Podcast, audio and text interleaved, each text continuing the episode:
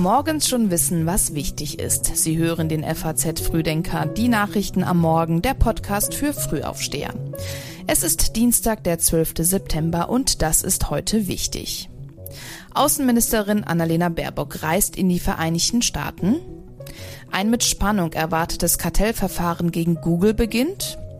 Und die Fußballnationalmannschaft tritt mit Interimstrainer Rudi Völler gegen Frankreich an. Dazu gleich mehr, hier noch die wichtigsten Meldungen aus der Nacht. Nordkoreas Machthaber Kim Jong-un ist nach Angaben Südkoreas in Russland eingetroffen. Der Privatzug Kims soll die Grenze überquert haben, heißt es. In Russland will Kim Jong-un den russischen Staatspräsidenten Putin treffen.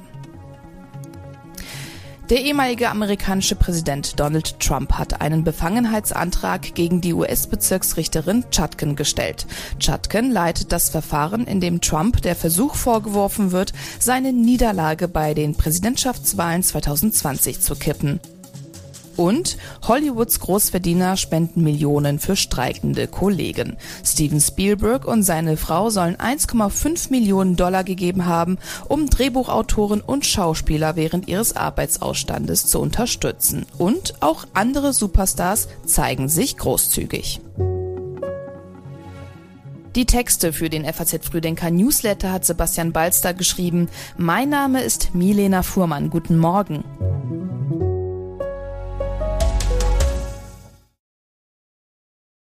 Für Außenministerin Annalena Baerbock geht es heute in die Vereinigten Staaten. Ihr erstes Ziel ist Texas. Dort will sich Baerbock unter anderem über die Entwicklung autonom fahrender Autos informieren. Als zweite Station geht es nach Washington, wo die deutsche Außenministerin ihren amerikanischen Amtskollegen Anthony Blinken treffen wird. Danach geht's dann direkt weiter nach New York, wo schließlich die Generalversammlung der Vereinten Nationen stattfinden wird, an der Baerbock natürlich auch teilnehmen wird.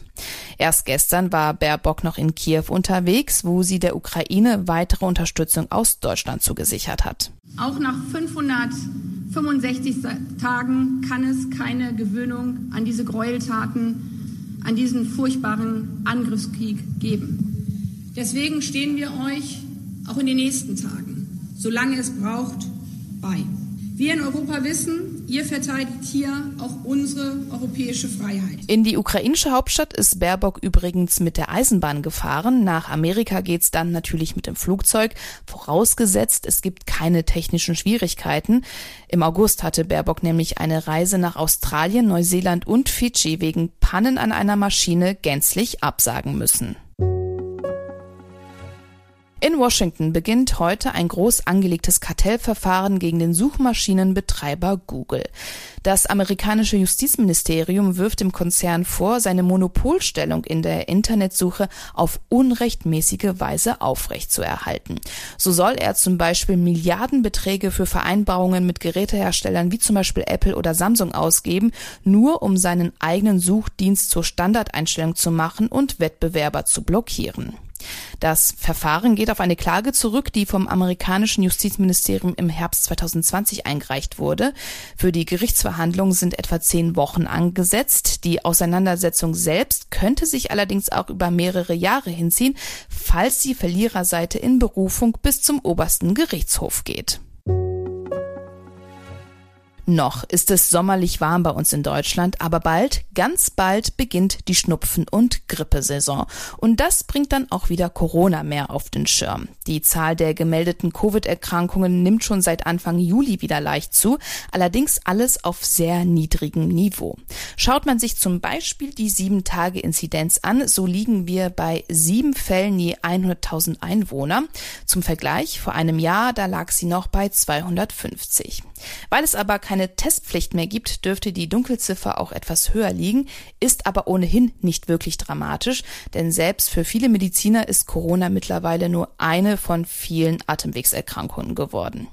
Ähnlich sieht das auch der Präsident der Gesellschaft für Virologie, Ulf Dittmar, wenn auch mit ein paar Einschränkungen. Was ein bisschen kritisch sein könnte oder werden könnte, es könnte in Kombination mit einer Grippewelle ähm, eine Covid-Welle dann wieder Probleme bereiten. Wir sehen derzeit eine sehr starke Grippewelle auf der Süd Südhalbkugel, also in Australien und Neuseeland.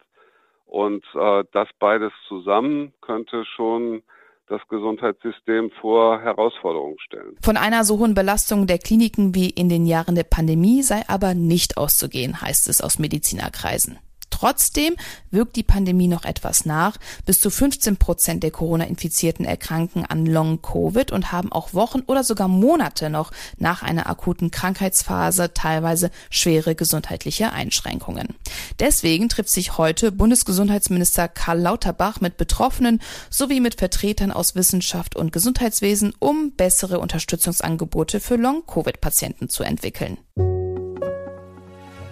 Israels oberstes Gericht will sich heute mit dem umstrittenen Justizumbau der rechtsreligiösen Regierung befassen. Und zum ersten Mal in der Geschichte des Staates kommen dazu alle 15 Richter zusammen, um darüber zu beraten.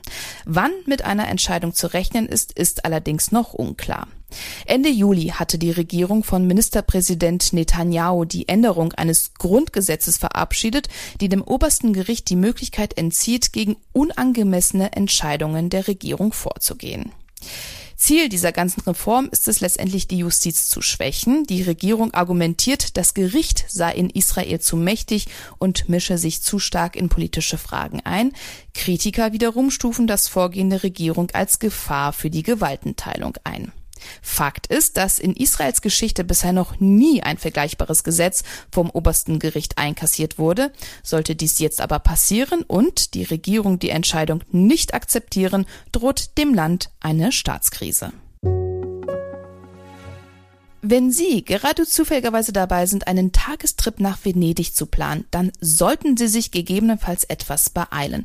Es könnte nämlich sein, dass Sie dort bald Eintritt zahlen müssen. Heute will der Stadtrat über den Vorschlag entscheiden, ab Frühjahr 2024 von Tagesbesuchern eine Gebühr von 5 Euro zu erheben.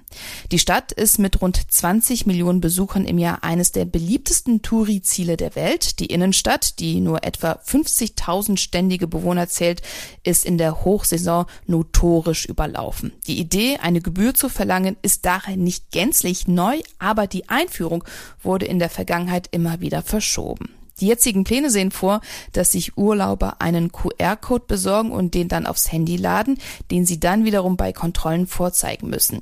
Sollte dieser QR-Code nicht vorhanden sein, drohen mindestens 50 Euro Strafe. Allerdings soll das Ganze probeweise nur an 30 bestimmten Tagen im Jahr gelten, die wiederum noch festgelegt werden müssen.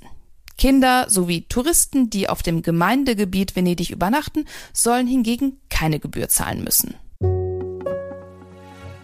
Für die Fußballnationalmannschaft steht heute Abend das Freundschaftsspiel gegen Frankreich an. Das erste Spiel nach dem Rauswurf von Bundestrainer Hansi Flick. Und nach den Plänen des Deutschen Fußballbundes soll es auch eine einmalige Angelegenheit werden. Zumindest was die Konstellation auf der Trainerbank angeht. Dort werden heute Abend nämlich DFB-Sportdirektor Rudi Völler sowie die beiden U20-Trainer Hannes Wolf und Sandro Wagner Platz nehmen. Eine eilig berufene Übergangslösung, wie es heißt. Für Rudi Völler ist die Trainerbank aber nichts Neues.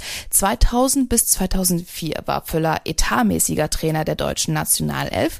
Der größte Erfolg in seiner Amtszeit war der Einzug ins Finale der Weltmeisterschaft 2002. Zwei Jahre später ist er dann zurückgetreten, nachdem die Mannschaft bei der Europameisterschaft in Portugal in der Vorrunde bereits ausgeschieden war.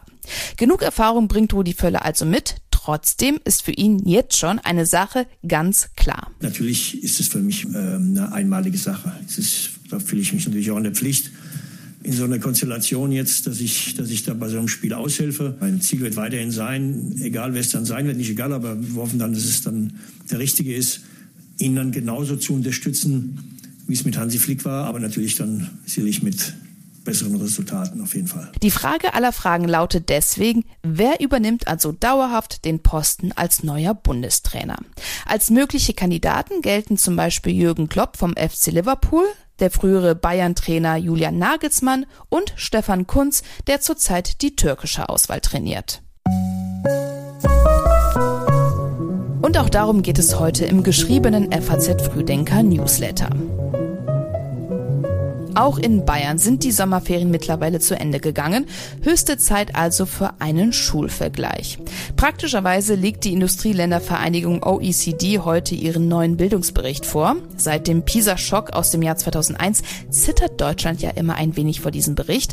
Damals hatten deutsche Schüler im Vergleich zu ihren Altersgenossen aus Finnland, Japan und Großbritannien ziemlich große Schwächen beim Lesen und Rechnen gezeigt. Ganz so übel wird es diesmal aber wahrscheinlich nicht, denn in diesem Bericht geht es nicht um vergleichende Leistungstests, sondern nur um eine vergleichende Datensammlung. Also wie viel Geld Deutschland und andere Länder für ihre Schulen ausgeben, was Lehrer und Schulleiter verdienen und wie sich Bildung aufs Einkommen auswirkt. Diesen Artikel wie auch alle anderen Themen aus dem heutigen Frühdenker finden Sie natürlich online auf faz.net. Die entsprechenden Links dazu gibt's in unseren Show Notes. Das war's auch schon von uns. Wenn Sie den FAZ Frühdenker nicht verpassen wollen, dann abonnieren Sie ihn überall, wo Sie ihn hören. Und wenn Sie mögen, dann hören wir uns schon morgen ab 6 Uhr wieder. Ich wünsche Ihnen jetzt einen erfolgreichen Start in den Tag.